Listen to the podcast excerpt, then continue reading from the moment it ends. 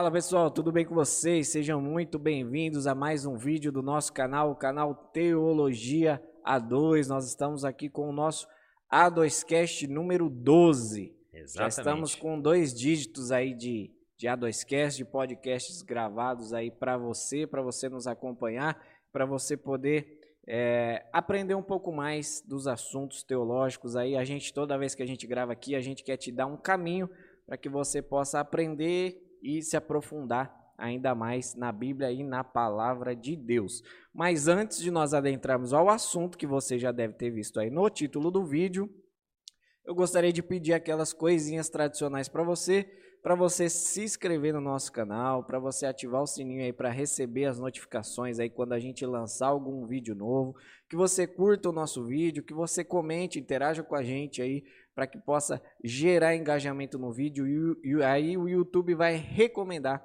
para mais pessoas aí o nosso vídeo e a nossa intenção aqui é essa, que mais pessoas sejam alcançadas pelo poder do evangelho. E eu peço para que você também nos siga nas demais redes sociais, nós também estamos no Facebook e no Instagram. Procure lá, arroba Teologia2 e você vai encontrar a gente lá. E antes da gente também adentrar no assunto, depois que você curtir, você já vai curtindo, já vai comentando aí, o meu amigo, pastor e sócio Guilherme Borges vai falar do nosso patrocinador. É isso aí, pessoal. Bom, você que é da macro, micro região, daqui de Jabuticabal, tá com expectativa, tá com interesse de abrir o seu negócio, Olha, procure um profissional contábil. Profissional esse que, obviamente, nós vamos aconselhar que seja aqui no nosso escritório.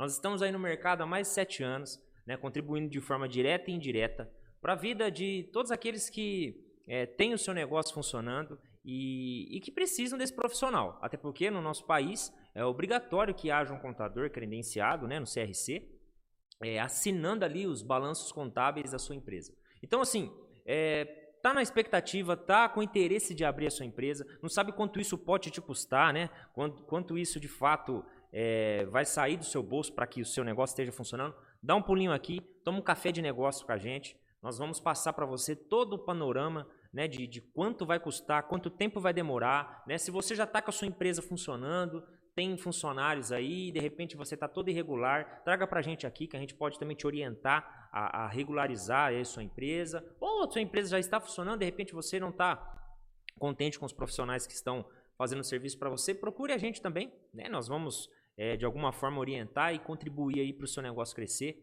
Então, provavelmente o editor já colocou o endereço aqui, os horários Exatamente. de funcionamento, os canais de comunicação aí, né? E, eu vou estar aqui esperançoso e com muita expectativa de recebê-lo aqui no nosso escritório. Estamos num ambiente novo, né? É, o, é a própria Alfa que cede para a gente aqui o lugar. Então, nada mais justo de que nós falarmos aqui de forma bem, bem é, é, clara, né, a respeito de como funciona o nosso escritório. Então, vem dar um pulinho aqui, tomar um café de negócio, que nós acreditamos que vai ser, vai ser massa, beleza? Então, Alfa Consultoria Contábil.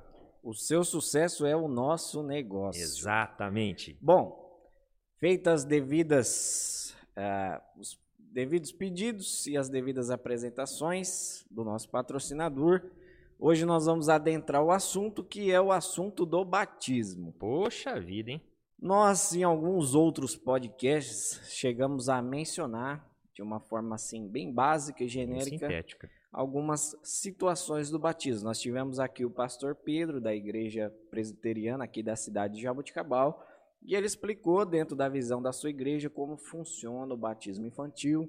Nós tivemos aqui também o, o pastor Estevão, lá da igreja Batista Livre, né? Que Por ele ser falou. uma igreja batista, né? Ele fez a menção, né?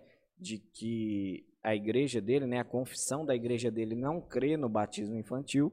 Né? O nome Batista vem exatamente né, dessa confissão, é, onde o batismo tem que ser por pessoas né, maduras e inteligíveis daquilo que está fazendo. Então, devido a essas menções é, bem genéricas, nós resolvemos escolher esse tema aqui hoje, que é o batismo, e nós vamos apresentar aqui a nossa visão teológica sobre o batismo. Nós, eu e meu pastor aqui, nós concordamos, a nossa igreja né, confessa da forma que nós vamos apresentar aqui hoje o batismo. Então, hoje nós queremos falar sobre o batismo, ensinar o que é o batismo, para que serve o batismo, como ele se aplica na nossa vida, o que ele representa para nós como cristãos, nós vamos apresentar hoje. Exatamente. Bom, Lucas, e nós vamos, eu acredito que nós vamos dividir aqui de uma forma mais técnica, né? Mais, mais aprofundada e posteriormente de uma forma mais prática, que é que para quem não sabe aqui no nosso canal, nós quando topamos fazer isso, né, cara, de, de gerar aqui esse esse conteúdo por meio tanto do A2Cast quanto dos outros quadros que nós temos, a nossa ideia sempre foi essa: trazer um conteúdo mais teológico possível, né, mais didático possível, mas ao mesmo tempo mais prático possível. Porque, como eu sempre menciono na nossa igreja, é, a ciência, né, através do Espírito, que nós usamos para identificar assuntos bíblicos, é teológico, mas o tratamento de Deus para conosco, ou seja, o tratamento do Espírito Santo por meio da sua palavra, é pedagógico. Então, talvez não, não, não teria validade alguma, não teria né, é, efeito algum na vida da gente, a, tudo que nós ministramos aqui, se ele não fosse um tratamento pedagógico, né, que, que nos trouxesse lucidez, raciocínio, isso tudo que você tem sempre mencionado nos, nos, nossos, nos nossos vídeos aqui. E falar sobre batismo, cara, é, eu espero mesmo que as pessoas tenham um pouquinho de paciência com a gente, fique até o final, porque é algo importante isso. Né? Nós vamos tratar, eu quero até tratar sobre alguns assuntos que às vezes ficam é, em xeque aí, né? Ah, eu devo batizar de novo, né? Rebatismo, enfim. É, é, pontos que. Pontos que às vezes acabam ficando é, jogado ao ar, né? E, e aí, por consequência desse espaço que acontece entre pequenas afirmações que são ditas em congregação e o ensino, talvez mais claro sobre o assunto, muita coisa acontece. Pessoas acabam sendo batizadas 50 vezes, é, acabam não acreditando no poder do batismo da qual ela participou, não é? E nós vamos ver aqui que, por mais espiritual que seja, ainda há, né, cara, sempre, o, Deus sempre mantém as origens naturais das coisas acontecerem, né? A nossa confissão, o nosso reconhecimento da necessidade do Espírito Santo, enfim, toda aquela coisa. Eu acho que o assunto aí deveria começar pela pessoa do Senhor aí. Com... Exatamente. É, bom, é, antes da gente adentrar do assunto de uma forma mais prática, né, de como o batismo se dá e como ele né, é aplicável na nossa vida, né, com, com a nossa ligação com o batismo e a fé, a nossa crença, é bom a gente né, pontuar aqui que nós somos credobatistas. Ah, então legal, nós vamos hein? deixar evidente aqui. Então a gente vou dar uma pincelada aqui sobre o que é o credobatismo e o que é o pedobatismo. Exatamente. Que são, né, o credobatismo é o batismo de pessoas, né, que nós cremos que já tenham um certo amadurecimento para poder tomar essa decisão, né, em fé do, do batismo e o pedobatismo, né, praticado, né, como nós mencionamos aqui, por exemplo, pela Igreja Presbiteriana do Brasil.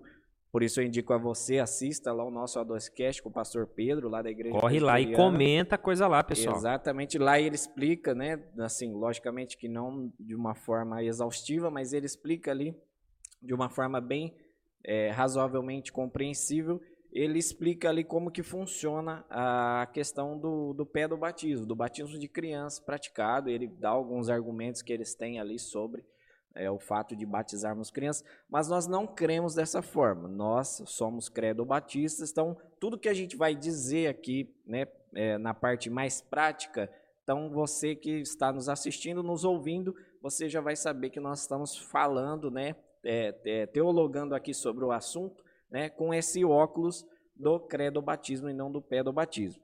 É, duas coisas que é importante pontuar para a gente dividir aqui. Essas duas visões teológicas elas são diferentes porque ah, dentro da teologia existe é, dois pontos teológicos que é como ah, o Antigo e o Novo Testamento se relacionam. Então, geralmente batistas é, e presbiteriano divergem, né? os pentecostais também são uh, dispensacionalistas. Então, existem duas visões sobre o relacionamento do Antigo e do Novo Testamento. As duas mais comuns. Existem outras, mas as mais comuns são o dispensacionalismo e o aliancismo. Então, quando há é, é, discussões como essa, por exemplo, é, batismo de pessoas maduras ou batismo de pessoas ou de crianças, né? Uh, saiba que os teólogos eles estão fazendo teologia, estudando a Bíblia a partir dessas duas visões, do aliancismo e do dispensacionalismo. Então, a, o aliancismo ele crê que há uma continuidade de elementos do Antigo Testamento para o Novo Testamento. Por exemplo, eles creem que é, o batismo é uma continuação da circuncisão que era feita no Antigo Testamento, e os dispensacionalistas já creem de uma forma diferente, creem que nós estamos na dispensação da graça e que ainda que nós temos né, rituais e que nós temos é, é, é, coisas que nós devemos fazer como cristãos que foram estabelecidas pela, pela palavra de Deus, nós não cremos que há uma continuidade a um relacionamento com algo do Antigo Testamento. Nós cremos que são duas alianças, é, ainda que bíblicas, né, e estabelecidas pelo próprio Deus, que elas são diferentes entre si. Então, eu gostaria de deixar esses dois livros para você que está nos assistindo, para você que você quiser se aprofundar no assunto. Então, muito do que a gente vai falar aqui está embasado nesse livro que é do credo ou batismo, se você quer se aprofundar mesmo sobre todos os textos, todos, exatamente todos os textos que falam sobre batismo na Bíblia, numa visão credo-batista, né, uma visão que crê que né, as pessoas devem é, ter consciência né, para poder tomar a decisão de serem batizadas ou não. Né, numa visão credo-batismo, eu indico para você esse livro, é, vou deixar na descrição do, do, do vídeo aí o link para você, se você quiser comprar esse livro e se aprofundar nesse assunto. Eu vou deixar o link aí para vocês na descrição do vídeo, caso você quiser comprar. E também, se você quiser entender um pouco sobre a vertente do, do batismo infantil, né, que é a visão da igreja presbiteriana, tem esse livro também que é muito bom, chamado A Descendência de Abraão, né, uma introdução ao batismo infantil, que é do pastor Elder Nozima ele que é um pastor presbiteriano, ele é bacharel em teologia pelo Seminário Presbiteriano de Brasília e ele também em comunicação social pela Universidade de Brasília, pastor da Igreja Presbiteriana, pastor Elder Nozima, escreveu esse livro sobre uma, é uma introdução, não é um livro tão exaustivo como esse outro do Credo Batismo, mas você consegue compreender bem quais são as bases né, que a Igreja Presbiteriana tem para fazer o batismo infantil. E esse aqui, se você quiser se aprofundar, esse sim, é, você consegue ter uma visão bem aprofundada sobre o assunto do batismo, do credo batismo, que as pessoas precisam crer para poder ser batizadas. Está aqui também esse livro muito bom que foi editado pelo Thomas Schreiner. Ixi, esses nomes é difícil, né, cara? Pô, cara. Thomas Schreiner, mas eu vou deixar aí na descrição do vídeo, se a pronúncia não for essa, você vê aí. E Shaw White. Os dois são pastores, é, são dois pastores americanos. É, um é professor do Novo Testamento, eles são da Igreja Batista em Louisville, lá em Kentucky, nos Estados Unidos. Os dois são da mesma igreja. O pastor Thomas e o pastor Shaw. Não vou falar o sobrenome, né? O primeiro pra nome não é mais correr fácil. risco, exatamente. Certo? Então vou deixar na descrição do vídeo aí para vocês, se você quiser se aprofundar mais no assunto. Mas para dar uma pequena pincelada e bem básica, para a gente também não estender muito o assunto aqui, porque a gente quer partir para a parte mais prática, que é o que a gente crê que de fato vai é, transformar a sua vida quando você aprender e viver né, tudo que vai ser falado aqui É. de forma bem básica. A possibilidade de, tá, de ter é, possíveis candidatos ao batismo aí, né? Que Exatamente. estão na decisão se, se, se batizam ou não, né? Exatamente. Se você está querendo tomar a decisão aí de se batizar, fique conosco aqui até o fim que você vai ter um panorama muito bom sobre o que é o batismo. Mas de forma bem básica, o que esse livro aqui ele defende e ele mostra é que todos os versículos da Bíblia, todos, sem exceção, que falam de batismo, todos eles, eu não vou citar um por um aqui porque são N versículos, né? Eu quero citar só um que está lá em Mateus, no capítulo 28, do verso 18 ao 20. Eu vou citar um só, mas todos eles, segundo esse livro aqui, têm o mesmo pressuposto, tá?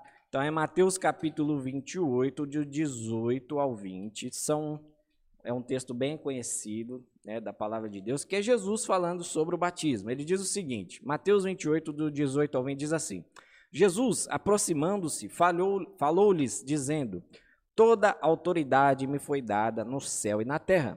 Portanto, vão e façam discípulos de todas as nações, batizando-os em nome do Pai, do Filho e do Espírito Santo, ensinando-os a guardar todas as coisas que tenho ordenado a vocês. E eis que estou com vocês todos os dias até o fim dos tempos. Esse é um dos mais variados textos que, né, esse livro aqui ele aborda todos os textos, mas em todos você vai identificar que todos os versículos bíblicos que falam é, de batismo, ele tem uma, uma uh, dois pressupostos: a fé e o arrependimento. Então, toda vez que o texto está falando de batismo, sempre vem acompanhado da necessidade da pessoa, antes dela ser batizada, que ela tenha fé ou que ela tenha se arrependido, ou os dois, né? Que a fé e o arrependimento, eles andam juntos. Mas sempre ou você vai encontrar fé, ou você vai encontrar arrependimento, ou você vai encontrar os dois no contexto da onde as passagens sobre o batismo estão sendo estabelecidas. Então existe sempre esse pressuposto de fé e arrependimento. Além disso, na maioria também dos textos tem também o pressuposto que após o batismo, sempre, assim como nós lemos nesse versículo, após o batismo, há uma ideia de ensino e permanência na, na vida cristã e na palavra de Deus. Então, em todos os versículos que falam com, de batismo, sempre você vai encontrar esses elementos. Antes de ser batizado, fé e arrependimento, e depois do batismo, é, o ensino e permanência tá? Na palavra de Deus. Então, eu não vou aqui citar todos, depois se você quiser se aprofundar mais, você compra o livro e estuda, mas se você dá um Google aí, colocar no Google aí texto sobre batismo e você for nos contextos, você vai ver em todos os textos sobre batismo, você vai ver que ali sempre há uma relação de fé e arrependimento antes do batismo e sempre há uma relação de é, ensino né, e permanência né, nos ensinos na palavra de Deus, como foi o versículo que nós lemos aqui, que Jesus diz, né, que depois de batizados, né, tinham que continuar ensinando a eles, né, depois que você fizesse os discípulos e batizassem, você deveria continuar ensinando eles a permanecer nos caminhos do Senhor e da palavra de Deus. Nós vemos isso nos evangelhos, nós vemos isso, nós vemos isso também no livro de Atos, né, esses pressupostos que eu acabei de mencionar aqui você vai ver também nas cartas paulinas. Então, no, no, no, Novo Testamento todo, o único autor, fora Paulo, no Novo Testamento, né, além dos evangelhos né, que escreveram as cartas, o único autor que falou sobre batismo foi Pedro, que está lá em 1 Pedro, capítulo 3, versículo 21. Esse eu gostaria de ler também, bem rapidinho aqui, só para nós já irmos para a parte mais prática do texto. É, 1 de Pedro, capítulo 3, o versículo 21. Diz assim o texto: O batismo que corresponde a isso, agora também salva vocês, não sendo a remoção das impurezas do corpo, mas o apelo por uma boa consciência para com Deus por meio da ressurreição em Cristo Jesus. Então, o único autor do Novo Testamento que escreveram cartas né, para as igrejas, né, fora os evangelhos, que eu já mencionei aqui os evangelhos do livro de Atos, é, aí posteriormente nós temos as cartas, o único autor que escreveu, além de Paulo, foi Pedro, e ele fala, falando sobre o batismo, ele fala que não é um, um simplesmente um ritual de banho, né, de, uma, de uma purificação física, mas sim espiritual, e que fala de uma boa consciência para com Deus. Ou seja, quando nós nos batizamos, a partir daí nós temos uma boa consciência para com Deus, porque nós cremos na obra de Cristo e o batismo é a confissão pública dessa crença. E a partir daí nós temos uma boa consciência para com Deus, porque nós cremos que os nossos pecados foram remidos. Né? E a simbologia dessa, desse, dessa remissão de pecados é o batismo. Então ele fala de uma boa consciência para com Deus e esse é um dos textos que faz com que a gente não creia no batismo infantil, porque não tem como uma criança, após ser batizada, possuir essa boa consciência para com Deus, né? como foi estabelecido aqui pelo nosso irmão Pedro. E além disso, depois temos Paulo também falando exaustivamente em vários textos né, sobre é, o batismo. E em muitos deles eles ele fala a mesma coisa, os mesmos pressupostos que nós já mencionamos aqui, fé, arrependimento e permanência na fé. Um dos textos está lá em Romanos, capítulo 6, versos, versos 3 e 4, que eu não vou ler para que a gente possa dar andamento aqui, mas no texto ele fala sobre o batismo e ele fala sobre andar em novidade de vida. Então, é, sempre tem o pressuposto de fé, sempre tem o pressuposto de arrependimento, aí você se batiza, aí você tem uma boa consciência para com Deus, aí você anda em novidade de vida, você permanece nos ensinos, né, se aprofundando nos ensinos da palavra de Deus. Então, por isso que nós não cremos, né, é, que crianças devam ser batizadas exatamente por causa desses elementos. Nós não, nós, nós entendemos que crianças não conseguem ter fé e se arrepender nós entendemos que a criança não consegue ter uma boa consciência para com Deus, nós entendemos que a criança não consegue andar em novidade de vida. Então, devido a essa variedade de textos e desses elementos, nós não cremos que crianças devam ser batizadas. Mas para que não fique só nos textos né, de credo batismo, eu gostaria de ler um que está lá em Colossenses, capítulo 2, versos 11 e 12, que é esse talvez seja o mais utilizado pelo pessoal que defende o batismo infantil. E que fique aqui um adendo que os teólogos presbiterianos são muito bons teólogos, né? As bases bíblicas deles são muito boas para aquilo que, que eles defendem, mas nós, como nós, como eu mencionei no começo, né? Se você vai para o texto com um óculos aliancista, de fato você vai encontrar o batismo infantil ali. Mas nós que né, somos da visão dispensacionalista, nós entendemos que esses textos devam ser interpretados dessa forma. E esse talvez seja o texto mais utilizado pelos aliancistas, que é Colossenses capítulo 2, o versos 11 e 12. Eu gostaria de ler só para explicar e mostrar que não faz muito sentido é, segundo a nossa interpretação, o batismo infantil. É, como eu disse, os aliancistas eles creem que há substituições de elementos do Antigo Testamento. E para os aliancistas, o batismo ele é uma substituição à circuncisão. E como as crianças eram circuncidadas no Antigo Testamento, né, tem a lei lá de Moisés, que é o oitavo dia, né, a criança ia sofrer um corte ali no seu órgão genital, né, ia participar dessa cerimônia, né, chamada circuncisão, né, os aliancistas creem que a circuncisão no Novo Testamento é o batismo. E um dos textos que eles utilizam é esse que está em Colossenses capítulo 2, versos 11 e 12, diz assim: Nele também vocês foram circuncidados, não com uma circuncisão feita por mãos humanas, mas pela remoção do corpo da carne, que é a circuncisão de Cristo tendo sido sepultados juntamente com ele no batismo, no qual vocês também foram ressuscitados por meio da fé no poder de Deus que o ressuscitou dentre os mortos. Então aqui, geralmente os aliancistas vão para esse texto e mostram e falam, tá vendo? Né? A, a circuncisão aqui, né? aí eles fazem uma correlação do versículo 11 e do versículo 12, né? que aí tem a circuncisão que é mencionada, no capítulo 11 e tem o batismo que é mencionado no, no versículo 11, no versículo 12. Então eles entendem que essa há essa substituição.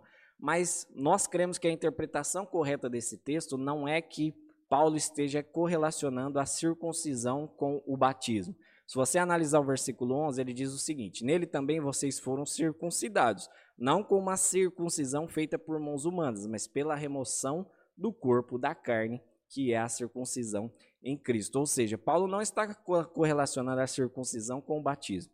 Ele está correlacionando a circuncisão feita no Antigo Testamento com a obra de Cristo na cruz, que agora nos tira do corpo da carne, a nossa carne pecaminosa, a nossa carne, né? Né, que sem Cristo ela sempre vai nos levar para a morte e para o inferno. Então ele está fazendo essa correlação da circuncisão que era feita no Antigo Testamento e a circuncisão no Novo Testamento, segundo a interpretação do texto que nós é, acreditamos ser a correta aqui nesse versículo, não é o batismo, e sim esse ato que é feito na cruz de Cristo e que nós, escolhidos por Deus, eleitos, nós agora somos retirados do, do, do corpo da nossa carne para viver em novidade de vida. Aí sim, num segundo momento, versículo 12, aí sim ele vai dizer: tendo sido sepultados juntamente com ele no batismo, o qual vocês também foram ressuscitados por meio da fé. Então, o batismo, ele é a simbologia dessa retirada da carne, não é uma correlação de continuidade. Mas sim o batismo é o que simboliza aquilo que Cristo fez na cruz e nos tirou né, da carne. Então, ele, é, por essa obra feita na cruz, ele, ele nos tira do corpo da carne, e aí o batismo é a simbologia dessa, dessa circuncisão não feita por mãos humanas, que foi mencionado no versículo 11. Então, esse talvez seja o texto mais é, que, que os, o pessoal ali mais aliancista crê que seja o mais claro que fala dessa substituição mas nós cremos que a interpretação correta desse texto não é que Paulo esteja correlacionando circuncisão e batismo, e sim que é uma circuncisão física para uma circuncisão espiritual que foi feita na obra de Cristo na cruz, e o batismo é a simbologia dessa circuncisão espiritual e não a física que era feita no Antigo Testamento. Então, fica aqui a referência para você. Compre os livros, você que quer se aprofundar mais nesse texto. E o que nós vamos dizer então de agora, em diante, saiba que vai ser sempre com esse óculos credo batista que crê que para o batismo ser o correto, o batismo bíblico, como nós cremos, precisam ter esses pressupostos: a fé e o arrependimento antes do batismo e a, os, os ensinamentos e a permanência, a novidade de vida, né? a nossa vida pós-batismo né, que deve ser continuada e continuamente né, sendo trabalhada pelo Espírito Santo. Exatamente, cara. Pois é. Ô Lucas, é, cara, depois das devidas apresentações aí, é, importa a gente pensar e lembrar que essas questões, por mais que pareçam ser desnecessárias, é, elas estão na Bíblia. E como nós acreditamos que 66 livros da Bíblia são é, a nossa regra, a prática de fé nossa, né? É, ou seja, que tudo que nós precisamos no que tange, né, no que correlaciona a salvação está nesses livros, então todos os assuntos abordados aqui nós precisamos tomar como relevantes. É claro que existe o secundário e o assunto primário. Em todo caso, o batismo, para mim, eu identifico como um assunto primário. É? Sim, o batismo, sim. Eu, eu identifico como uma doutrina primária. Então, é, é tanto que nós, né, o, o, a, a, gente estamos nos esforçando aqui para trazer nesses primeiros conteúdos que nós estamos gerando, para trazer aquilo que é primário. É? Exatamente. Que de fato afeta aquilo que nós chamamos de salvação, né? De, de, de, da própria obra de Cristo sobre, as vidas, sobre a vida de cada um de nós. E esse assunto que você citou aí a respeito do credo batismo, talvez para alguns, devido à predominância pentecostal, né, que nós temos hoje no país, alguns isso pode ser um assunto até, pô, fácil de, de aceitar, não é? Mas assim, é que talvez você não, alguns não sentaram à mesa ainda para discutir a respeito, né? Nós estamos falando com facilidade aqui porque para nós a teologia que nós fazemos nos aponta que credo batismo está claro. Mas importa para aquele que está do outro lado da telinha aí saber que o assunto não se define tão facilmente como nós apresentamos aqui. Né? Tem toda uma contextualização que o pessoal encontra e tenta apresentar. Mas nós acreditamos que é, isso é um erro bíblico, né? E, e, e, a leitura bíblica mais correta, ou a correta, seria. Né? Um erro bíblico não, um erro teológico, né? Porque a Bíblia não tem erros, né? É, exatamente, cara. Um erro teológico. Eu tô com um pouco de sono acumulado aqui, eu peço perdão aí para quem estiver me ouvindo. Se de repente eu dormir durante a gravação, o Lucas me chuta aqui debaixo da mesa, tá? Bom, falado tudo isso, é, cara, eu queria apontar três é, bênçãos, né? ou, ou, ou três é, acontecimentos que, que ocorrem, pelo menos três na verdade, né? com o batismo. Que o primeiro é, só se batiza, ou pelo menos a teoria deveria ser essa, é, quem sofreu sinais de arrependimento e recebeu, identificou sinais de perdão né, sobre os seus pecados. Porque, de uma forma mais é, literal possível, o significado do batismo é uma vida nova. É uma Sim. mudança, é um novo nascimento. Sim. Né? Então, o primeiro, o primeiro, é, a primeira bênção ou o primeiro efeito e causa do batismo seria o arrependimento e o perdão. Então, se a pessoa é, decidiu, né, por meio da pregação do evangelho, se batizar, saiba ela que ela está tomando uma decisão que tem que ser pública. Né? Pública, claro que tem as devidas proporções, e talvez nós vamos apontar lá mais para frente aqui, mas é, esse efeito, esse rito, como nós chamamos, esse ritual, ele é de iniciação ao corpo de Cristo, porque essa confissão ela tem que ser o corpo de Cristo. E quem é o Sim. corpo de Cristo é a igreja. Então, para isso acontecer, é tanto que tem uma passagem que afirma muito claro isso. Você citou, não, acho que você não citou, isso não sei, cara, minha cabeça está bem embaralhada. Mas o capítulo 2 de Atos, versículo 38, eu não vou nem ler. Mas é, é o final do discurso de Pedro. Pedro, depois de, né, de, de, acontecer todo aquele evento do Pentecostes lá, ele sai para dentro da casa que ele estava e começa a gritar com as pessoas lá: Olha, vocês estão achando que nós estávamos bêbados, aquela coisa toda. E ele faz aquela, né, aquela, o sermão mais completo que nós podemos encontrar, né, depois de Cristo, da montanha, mas o sermão mais completo que nós podemos encontrar na Bíblia é Pedro lá. Né? Ele praticamente resume toda a Bíblia no seu sermão lá. E no final, ele diz pro povo, agora arrependa. Porque o povo perguntou, tá bom, depois que você perguntou, o que, que eu faço da minha vida? Se arrependa. Se arrependa. Oh, não, acho que eu vou ler, porque agora tá, tá me faltando alguma coisa. Eu não lembro se é arrependei-vos e crede ou crede e arrependei-vos. Perdi a ordem agora. Capítulo 2, versículo 38. Ele falou, ah, aqui, perdão. Arrependei-vos a cada um de vós e, e, seja batizado em nome de Jesus Cristo para perdão dos pecados e recebereis o dom do Espírito Santo. Então, é, para quem está é, iniciando dentro de uma congregação, está né, tá ouvindo a chamada, tanto pastoral quanto creio espiritual, né, é, a respeito da decisão do batismo, saiba que essa atitude, né, essa decisão sua de, de adentrar dentro das águas, né, de passar pelas águas, ela precisa ser primariamente gerada dentro de um sentimento, sentimento né, dentro de, de um, de um mover de arrependimento né, e de fé. Porque você, o, o, ato principal da justificação inicia exatamente pela fé. Como o próprio Paulo vai falar na carta que ele escreve a, aos Efésios, a, é, aos Efésios, agora, meu Deus, cara, minha cabeça está bem embaralhada hoje, viu? Mas eu acho que é Efésios, que é o capítulo 2, versículo 8, né? Que fala que é pela graça que somos salvos. Isso, é isso? capítulo 2, versículo cara, 8. Eu, eu, bom, deveríamos ter feito um café. É, mas aí vai dizer pra gente que é pela graça que nós somos salvos, isso mediante a fé. E a fé nada mais é que uma confissão clara, né, do, do, aliás, uma materialização clara do Espírito Santo nos convencendo a respeito dos nossos pecados. Então, um sinal inicial para o batismo é o arrependimento e perdão. A consequência disso, ao você tomar essa decisão, é o que? A união com Cristo. Você batizado nas águas, você automaticamente é ligado a Cristo. Gui, você está falando para mim que é o ato do batismo, a água sendo jogada, que já faz isso? Não, porque nós acreditamos que você, ao entender que quer batizar, você se arrependeu dos seus pecados, né? como o próprio Pedro falou você se é, arrependeu dos seus pecados, identificou então que você era um pecador e, consequentemente, recebeu um perdão, então agora você vai ser batizado. O próprio Paulo vai falar a mesma coisa no capítulo 3 de Atos, é, capítulo 3 de Gálatas, versículo 26, 27. Coloquei aqui o capítulo 3, mas não coloquei o versículo. Não, acho que é o 26, 27. É, 26 e 27. É isso, né? Você tá com ela aberta aí?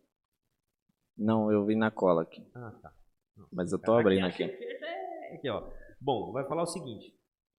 Ah, isso mesmo.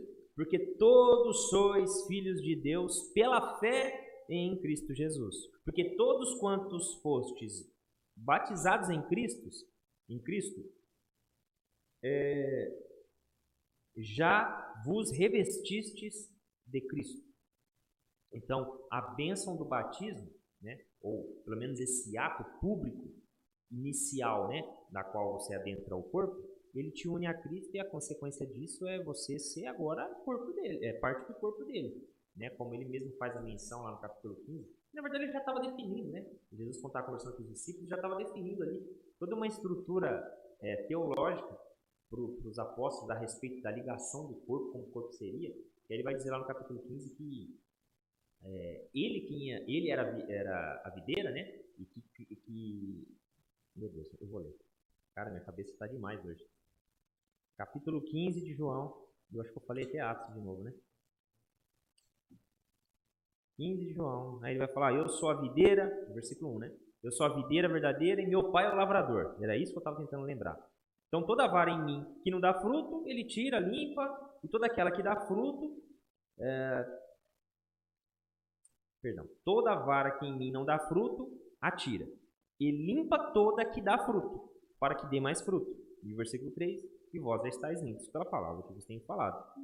E aí ele vai continuar a respeito de estar nele. Então ele já estava falando sobre estar conectado com ele. Né? E essa união só se dá exatamente por essa confissão pública né, de que algo interno aconteceu. Ou seja, é, a visão externa do ato público do batismo é só uma visão interna do que aconteceu a respeito da pregação do evangelho, não é? é e por fim, que acaba sendo até um, um, um, subtítulo praticamente da união com Cristo, é a garantia da, da ressurreição. Porque você citou o texto, você não leu? Então, como você não leu, eu vou aproveitar para ler. Faz favor. O capítulo 6 lá de, de, da carta de Paulo aos Romanos, no versículo 3 adiante, ele falou: Olha, ou não sabeis que todos quantos, quantos foram, fomos batizados em Jesus Cristo, fomos batizados na sua morte?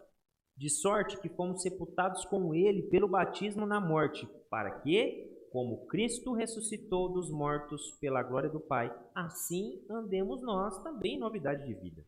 E o versículo 5 para concluir. Porque se fomos plantados juntamente com ele, na semelhança da sua morte também o seremos na sua ressurreição. Cara, olha que, que profundo isso.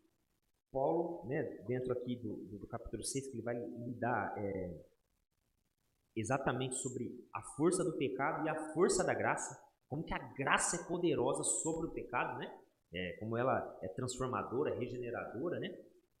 É, nessa altura aqui ele vai, ele vai dizer isso, olha, vocês foram batizados em Cristo, né, ou com Cristo, como ele está tá dizendo aqui. É, vocês foram batizados com eles? Se foram batizados com eles, saiba que o seu batismo é um batismo na morte de Cristo.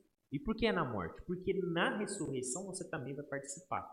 Então, é, se há uma, uma, uma afirmativa é, muito correta de se usar ao pregar o evangelho, é que se você não foi batizado, né, se você se recusa a batizar nas águas, você também precisa ter ciência que você será negado, recusado por Cristo. Porque o batismo nas águas garante a ressurreição. Não vou entrar ainda nos pontos das exceções, não é? Até porque, é, talvez nós não definimos aqui, e eu não sei se nós teremos tempo para não ficar muito exaustivo, a gente pode trazer para um outro dia é, o, termo, o, o, o tema da imersão, que alguns as, aspergem, né? E outros imergem, né? É, é, a gente pode dar uma pinceladinha mais pro final, só para a galera. Tá bom. É, e, e, bom, então nesse ponto aqui nós vemos que das três coisas que podem acontecer é, o primeiro, o batismo se dá por conta de um sinal de arrependimento e, consequentemente, um, um, recebimento de perdão, ou seja, uma justificação. Essa pessoa que batiza nas águas, ela precisa ter sido regenerada. Não pode acontecer inverso, cara. Sim. Nós não podemos, é, como pregadores do evangelho, seja nós com um cargo ou, ou só com um encargo mesmo, né? nós saímos para a rua para fazer o evangelismo, para chamar os irmãos a Cristo, nós não podemos deixar, cara, com que é, o entusiasmo dos irmãos, né, das pessoas que estão ali, da pessoa, na verdade, do não crente, dizendo, é, dizendo de forma técnica, né? Nós não podemos deixar que o entusiasmo dele nos permita dar a sensação de que ele, depois de batizado, a gente vê o que vai acontecer com o cara. Que na verdade não. À luz das escrituras, ele precisa ser regenerado primeiro, para que ele entenda que agora sim, eu vou diante da igreja e vou falar, ó oh, igreja, eu estou prontinho para me comprometer o máximo possível com a, a, as obras de Cristo nessa congregação, em todas as congregações que forem definidas como, né, como igreja de Cristo. Ainda mais nessa sociedade é, emocional que nós estamos vivendo, a chance de uma pessoa, né, pela emoção, se dizer agora eu sou cristão, agora eu sou servo, quero me batizar, é, meio que do nada, é, é muito fácil de acontecer. Então, como você bem disse, a, a, a comunidade, né, a igreja, aqueles que evangelizaram, que trouxeram, precisam identificar de fato esses sinais de arrependimento na pessoa, lembrando que arrependimento não é emocionalismo, arrependimento não é pessoas que estão chorando, ainda que uh, possa haver emoções no nosso arrependimento, mas o arrependimento bíblico, de fato, ele é o quê? Uma mudança de mente, uma mudança de mentalidade. Então, se eu entendia que aquilo que eu fazia, antes eu achava que era correto, agora eu entendo que é pecado, então eu vou deixar de praticar aquilo. É, se eu entendia que a vida que eu vivia antes não era a vida correta e existe uma vida nova para mim, então é, eu vou agora eu vou buscar viver essa nova vida em Cristo. Então precisa ser identificado esses sinais de arrependimento e aí sim a pessoa publicamente confessa isso através do batismo. Só que o, que o que acontece muitas vezes, pelo menos que é o que eu vejo, né? É, é, geralmente algumas igrejas para mandar relatório para os superiores, né? Igrejas que têm hierarquias, né? Às vezes sai batizando a gente que né? Resultado, né? É, só para mandar o relatório lá, ó, essa semana, esse mês batizei 30, ó, esse mês batizei 20, esse mês batizei 40, para ir mandando os relatórios, sendo que em nenhum momento foi identificado esses sinais de arrependimento da pessoa, foi alguma emoção que a pessoa viveu ali no momento, creu, mas que não houve mudança de vida nenhuma. Então, é, esse, nessa geração do emocionalismo, identificar esses sinais de arrependimento é importantíssimo. Exatamente. E assim, obviamente que nós estamos deixando claro aqui que o batismo não salva. Não salva. Mas os salvos são batizados. E se arrependem. E se arrependem. Então, é, uma outra fala de Paulo, parece que só tem Paulo na minha Bíblia, né? Mas outra fala de Paulo no capítulo. Mas ele é o autor que mais escreveu, é, então a gente é, pode citar ele bastante. Com certeza. Capítulo 10, no versículo 8 da carta aos Romanos. É da mesma carta? Não, é. Isso mesmo, na mesma carta que a gente estava. No capítulo 10, no versículo 8 adiante, ele vai falar exatamente sobre isso.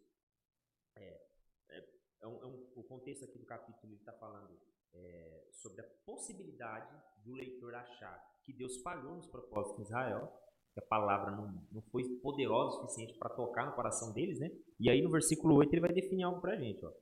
Mas que diz? A palavra está junto de ti, na tua boca e no teu coração.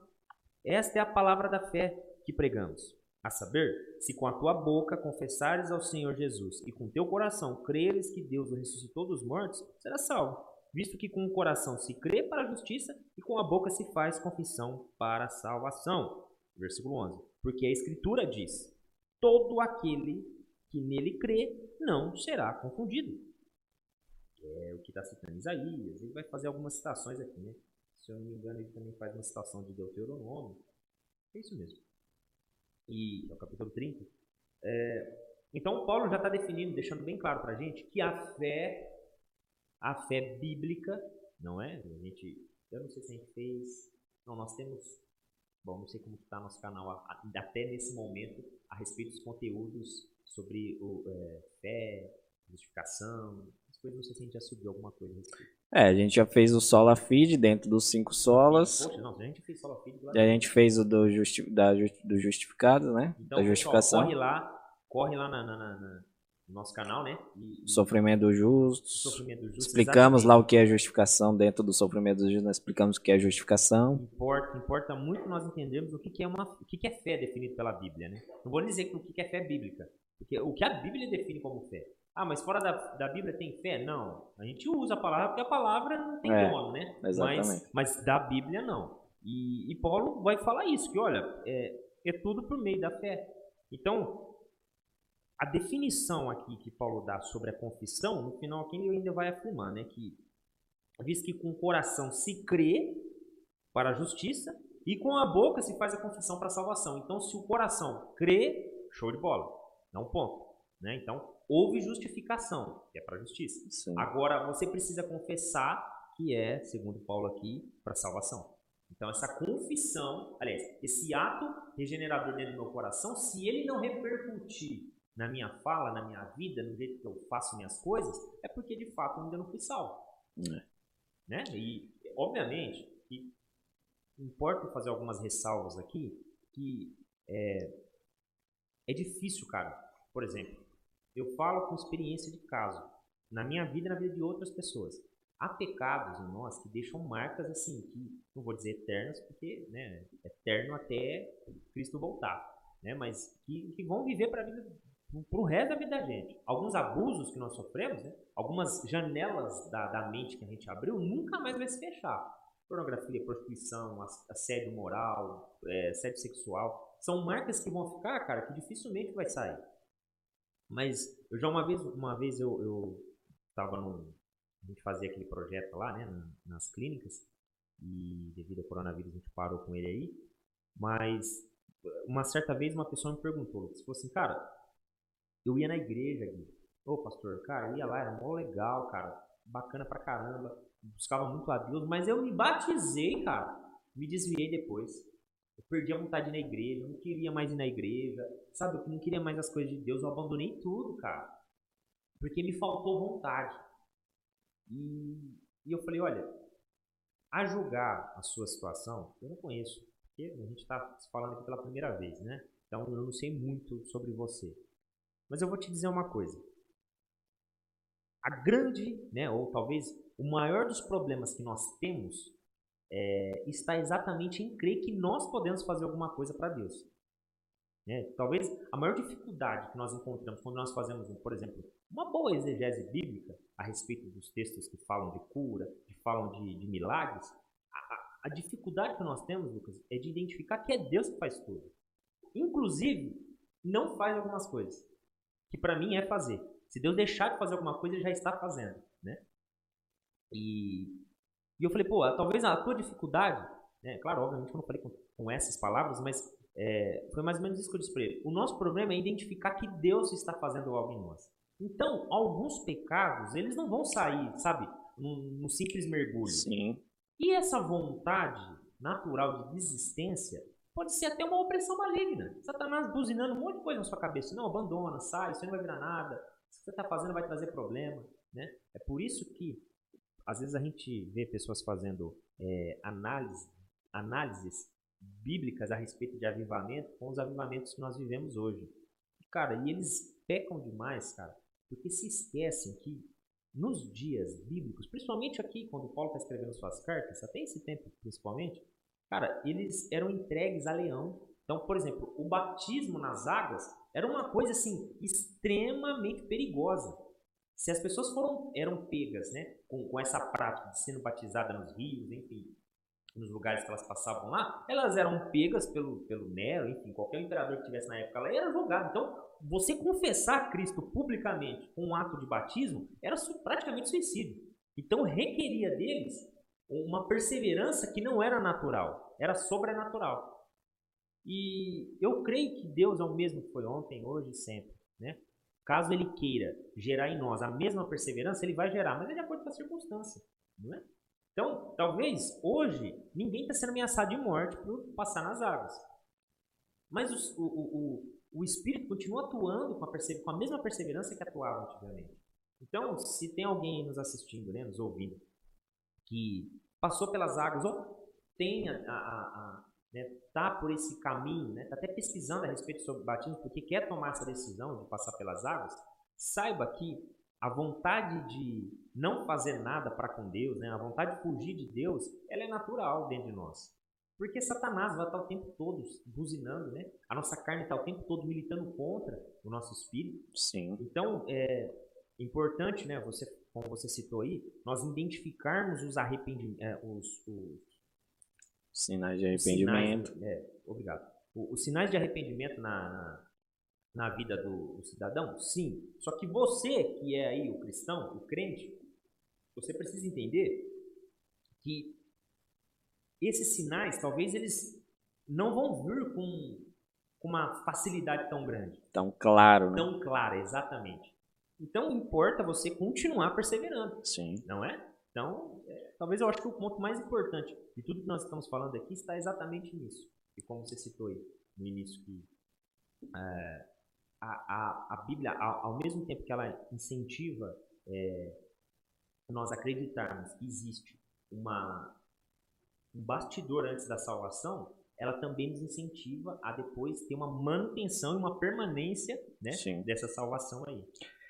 É, é, talvez o que você deu dando exemplo desse rapaz aí, né, que teve a dificuldade, né, logo após o batismo, talvez seja a influência da, do, infelizmente, do misticismo que nós temos dentro, né, do, do, do né, essa diluição do evangelho, né, entrando essas questões míticas, né, esse evangelho diluído aí, que isso já é, é na, nas cartas de, de, Paulo, de Pedro, eles já combatiam essa mistura, né? Como que é velho isso, né? Como é antigo, né? E, e nos nossos dias, a, muitas pessoas vão para o batismo, e eu fui uma dessas pessoas, crendo que o batismo ele era algo místico. Parecia que, que quando eu passasse pelas águas e eu levantasse, pronto, agora. Ah, agora. Agora, falar, nossa, agora tá tudo certo, aquilo, aqueles pecados que eu cometi eu não vou cometer mais, vai ser aquele passe de mágica ali. A hora que eu levantar da água, meus pecados ficou ali na água, eu saí, agora eu não pratico mais. E não tem é, nada a ver com misticismo o batismo. O batismo é uma confissão pública dessa crença que nós temos, que a salvação é pelo crer, não é pelo batismo, e o batismo é a confissão dessa crença, né? como você mesmo é, citou aí. E quando eu, eu me batizo, eu estou confessando publicamente que eu criei na obra de Cristo e eu e não unicamente na obra. e unicamente na obra de Cristo e não é só uma confissão de eu criei, mas continua tudo do mesmo jeito. Assim como não é místico, também não é, ah, agora eu crio e continua tudo igual. Não. Agora eu vou caminhar para a novidade de vida. E tão importante quanto o batismo, né? Logicamente que o mais importante é você receber a salvação da parte de Deus a partir da fé que você, da sua crença. Mais importante do que isso e o batismo é a permanência, é a continuação. Por isso que eu creio que a maioria dos textos bíblicos que falam sobre o batismo sempre vem acompanhado da continuidade, do ensino, da permanência, da novidade de vida, dessas menções que são feitas, porque a, a, a vida cristã, você está confessando que agora você vai participar da vida cristã. E participar da vida cristã é exatamente isso, é essa mudança de vida. Eu praticava coisas anteriormente, agora não pratico mais. Ainda que às vezes eu caia, eu sei que aquilo é errado, eu preciso me arrepender e mudar. Preciso da ajuda do meu pastor, da comunidade, né, para trilhar essa vida cristã. Exatamente. Cara, eu acho que uma das bênçãos mais enriquecedoras, e quando a gente descobre isso, o peso disso, você mesmo cita que quando feito lá as exposições, que inclusive tá no canal, não tá no Face, né? Aliás, tá no, tá no face, Facebook da igreja. Da igreja, tá. Depois nós vamos encontrar um jeito de, de, de deixar lá e para pro pessoal. É, como você mesmo disse, cara, que saltou aos seus olhos quando você fez a exposição na nossa congregação lá a respeito de Efésios, de toda a carta, é como é importante o congregar. E, e cara, e como, e como às vezes a gente banaliza a ideia de fazer parte de uma igreja. Não é? Uma Sim. certa feita, eu falo aqui com meu coração, cara, contri, contristado mesmo isso. É, assim, Deus me é testemunho do que eu tô falando. Uma certa feita, eu tentando apresentar para você é, a minha noção de amor do Senhor, ao Senhor, eu acho que na nossa discussão eu acabei abaixando o nível para ganhar, sabe, para ganhar nosso nosso debate. E comecei e afirmei para você que fazer parte da congregação é para qualquer um, sabe? Tipo assim, nós escolhemos quem faz parte da congregação e na verdade não, cara. Fazer parte da congregação é algo primariamente é, espiritual, ou seja, é Deus que escolhe, né? Sim. É Deus que permite com que os homens façam parte da congregação e uma vez feito parte da congregação, todas as bênçãos espirituais que tiver sobre a congregação, essa pessoa se torna participante. Sim. E aí, é, eu falando assim, dá uma sensação que é algo místico, né? Ou mítico como você citou aí. E eu estou anulando essas duas ideias, porque eu não estou trazendo algo místico, eu estou trazendo algo espiritual. Ou seja, você vai participar de uma congregação, então você vai ter é, a fé do seu irmão para te ajudar, não é? Nós vamos logo, logo fazer um, uma podcast falando sobre assistencialismo, né? Sim. E lá nós vamos abordar um pouco a respeito disso. E você pode ser é, é, auxiliado pelo seu irmão, você tem um pastor, cara para te ajudar né, a, a, conhecer melhor as escrituras, não só conhecer melhor as escrituras, mas também se relacionar com, com, uh, com a própria congregação e isso, consequentemente, fazer com que o sangue de Cristo circule. Então, você participar da congregação só se, se valida após a sua confissão pública. Sim. Então, por isso que é importante nós batizarmos. De qualquer maneira? Não.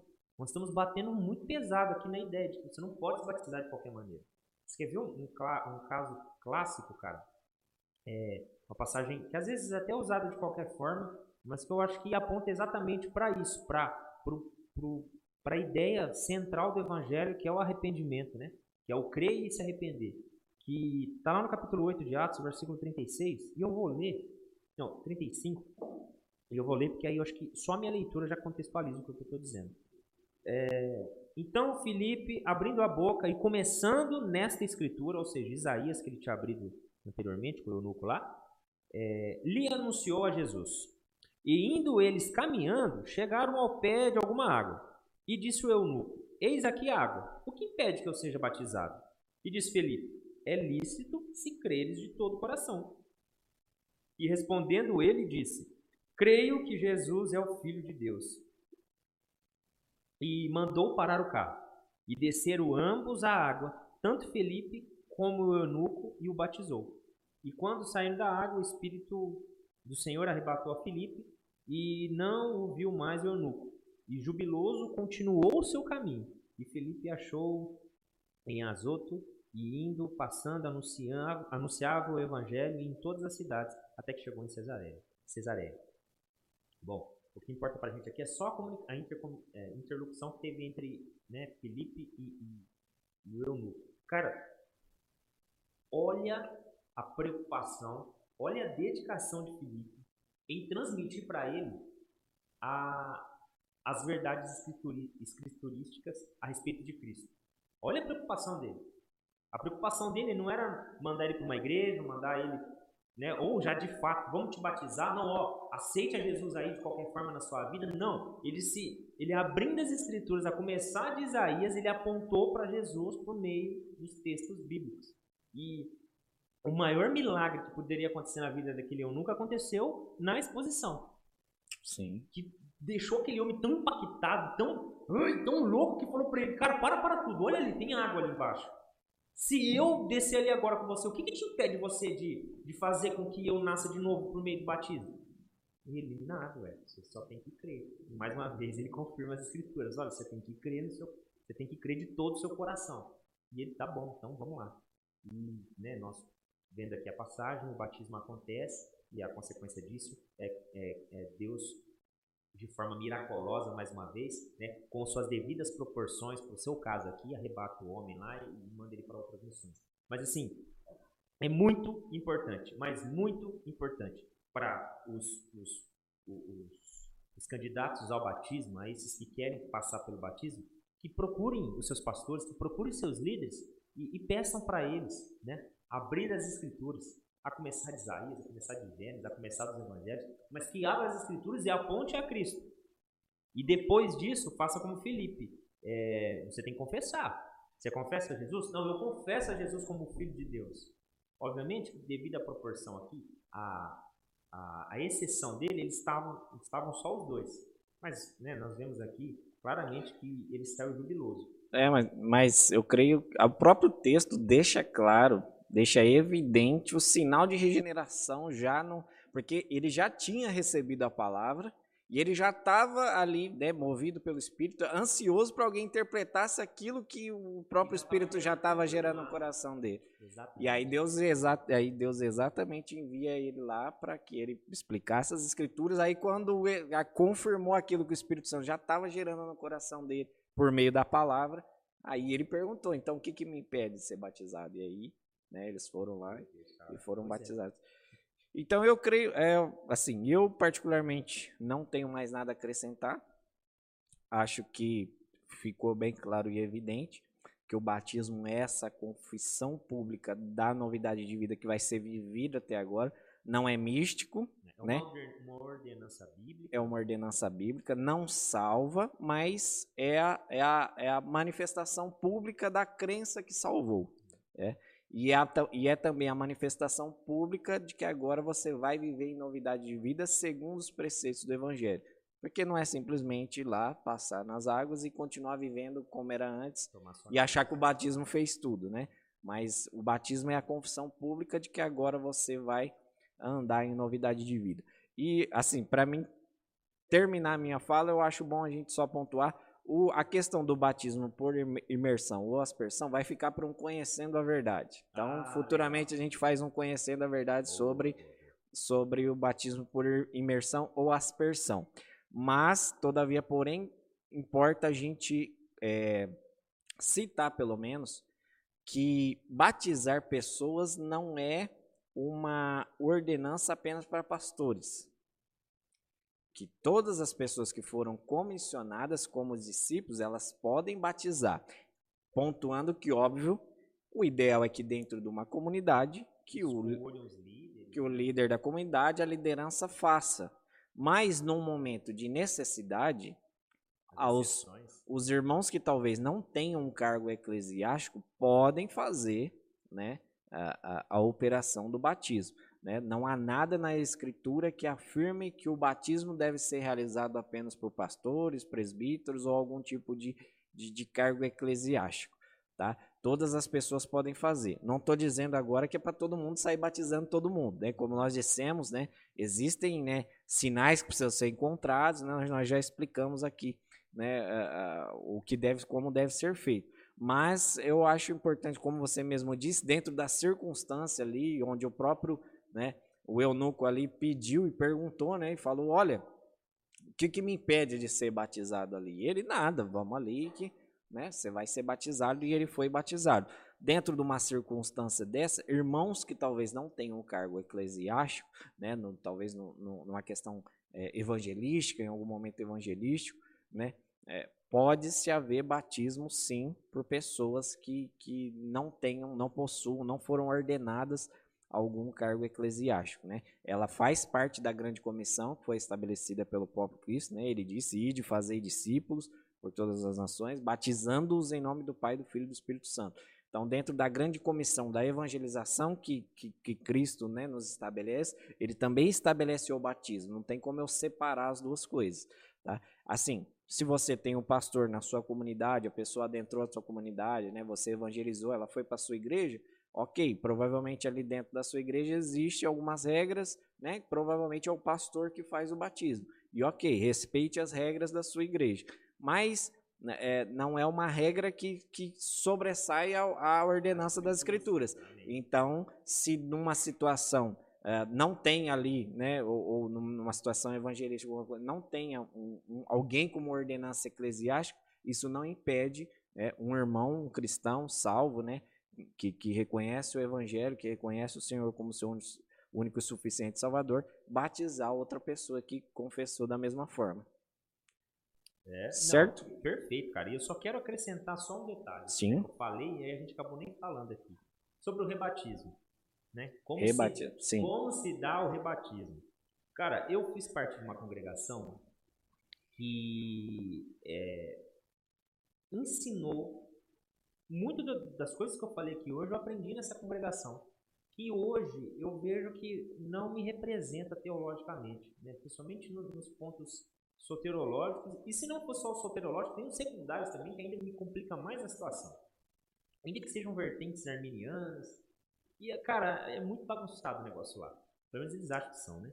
É, e aí, é, sobre o batismo, eles foram muito, muito bíblicos no seu ensino. E, e eu creio que o batismo que eu sofri foi um batismo bíblico.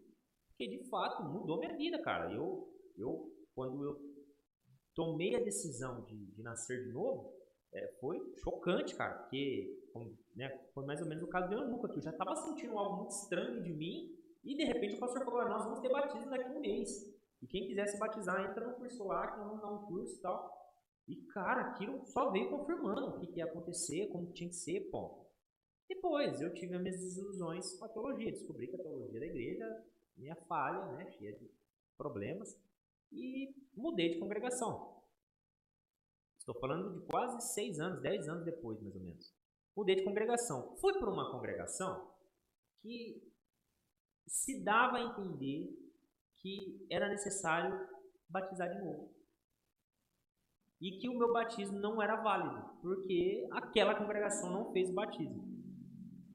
E enquanto a ideia era de que aquela congregação só aceitaria por conta de algo até é, é, corriqueiro ao estatuto da igreja, olha, irmãos, se você quer ser pastor aqui nessa igreja, se você quer ser líder aqui nessa igreja, você precisa passar de novo pelo batismo, porque nós não identificamos o batismo de outra igreja.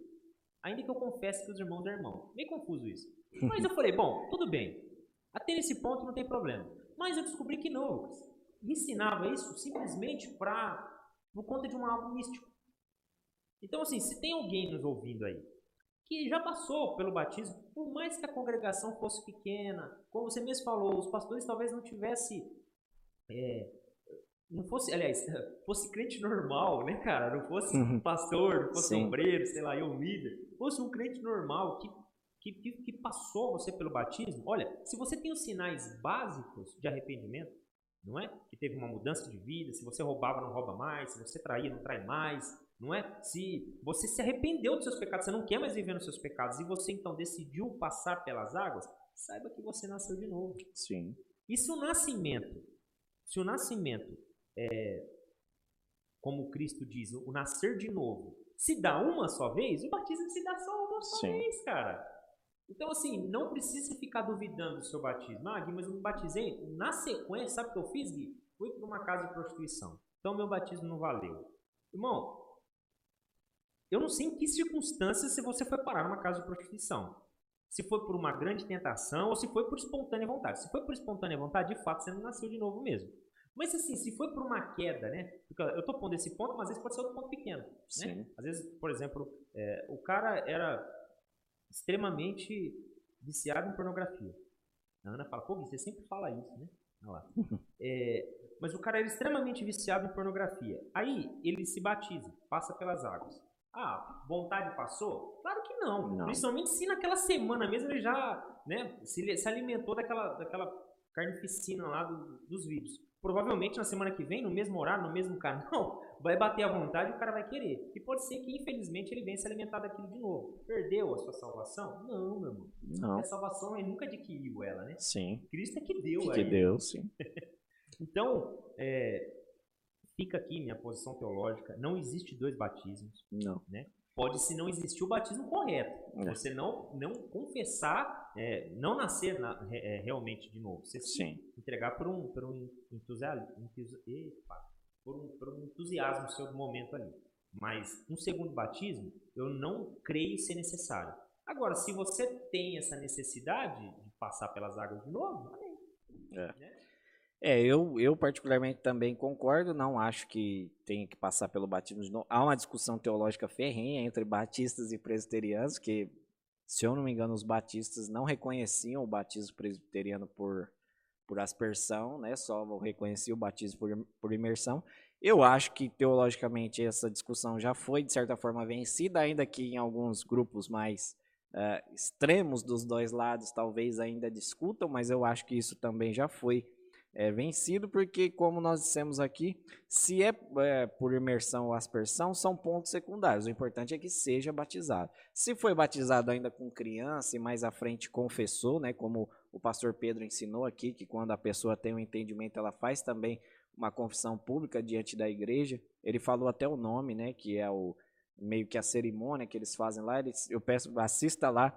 Eu não vou lembrar o nome agora do, do, do, do da cerimônia que é feita lá né, para quando a pessoa tem a consciência e confessa, né, é, a vida cristã já mais adulta, depois de batizado quando criança.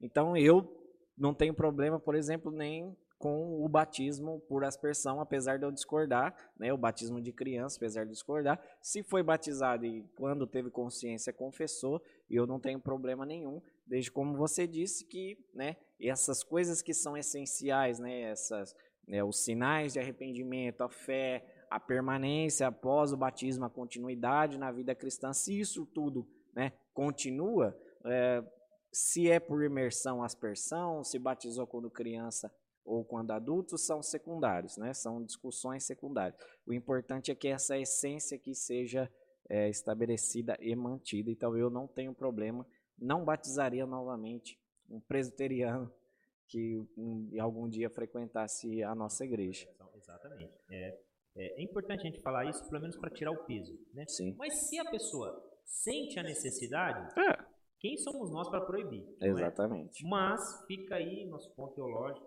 né, do, do, do- do rebatismo. E, e só assim, agora para finalizar mesmo, é, se há alguém na fila da espera da decisão para o batismo, é, e, e geralmente essa pessoa que está na fila da espera, ela tem um pensamento: eu vou parar de pecar primeiro para ser batizado. Ô irmão, ah, cara, você precisa, você precisa sim se aconselhar com seu pastor. Se você está com essa ideia na cabeça de que você precisa parar de pecar para né, pra Ser para batizado. ser batizado né, nas águas, é, você precisa perder essa ideia. Precisa. E sentar com o seu pastor e ser orientado, porque não dá para mim discipular, não dá para o Lucas discipular aqui por vídeo, né? É, essa pessoa que tem esse Sim. pensamento. Então você precisa procurar o seu pastor e anular esse pensamento, que ele vai te orientar. Outra coisa que é talvez o extremo disso é pensar que você vai se batizar e não vai ter mais compromisso com a congregação, que É. consequentemente tem ah, as suas obrigações e responsabilidades com Cristo Sim. né? Então é importante que a pessoa que vai tomar esse passo lembre-se que uma vez batizado ela é selada, cara, Sim. né? E a partir de hoje ela vai carregar uma marca e essa marca é a marca da promessa, que é dada pelo próprio Espírito. E a partir de hoje essa pessoa não vai ter mais a mesma vida, então ela tem que se comprometer, ela tem que entender que no dia da decisão dela do batismo, né, do, do ato ali de fato consumado, até o último dia da vida dela, ela sempre será reconhecida como uma cristã, Sim. como uma pessoa cristã que foi salva, né? E que faz parte do aprisco ali do, do nosso grande e amado Redentor, que é Jesus, o grande pastor. Glória a Deus. Amém? Bom, Mais alguns recados? não, só aqueles recadinhos tradicionais. Se inscreva no nosso canal, like no vídeo, ativa o sininho para receber as Comenta notificações. aí. Comenta aí o que você acha disso tudo que nós Isso. falamos aqui, se você concorda, se você discorda ou não, se você acha que o batismo é por imersão, aspersão, se Isso. batiza criança e não batiza, Conte comenta. testemunhos aí de, de é, exceções que aconteceu, Exatamente. que foram batizadas no último segundo, não sei o quê. Fala- Fala, Exatamente. com a gente aí. Isso, interaja com a gente, nos siga também nas redes sociais, Facebook, Instagram, você procura lá, arroba Teologia2 e você vai encontrar a gente lá. Amém? Mais alguma coisa? Só um recadinho do, do, do Glória a Deus. Um pequeno. Glória a. Deus. Ele falou o seguinte assim, ó, em um dos seus sermões. Alguém diz: "Posso ser salvo sem ser batizado?" Aí ele vai falar. Então você não fará nada que Cristo ordena? Se você pode ser salvo sem fazer isso? O batismo, se não for essencial para a sua salvação, é essencial para a obediência a Cristo. Glória a Deus. Aleluia. Amém? Obrigado, pessoal. Deus abençoe a todos, com. Deus. Até mais.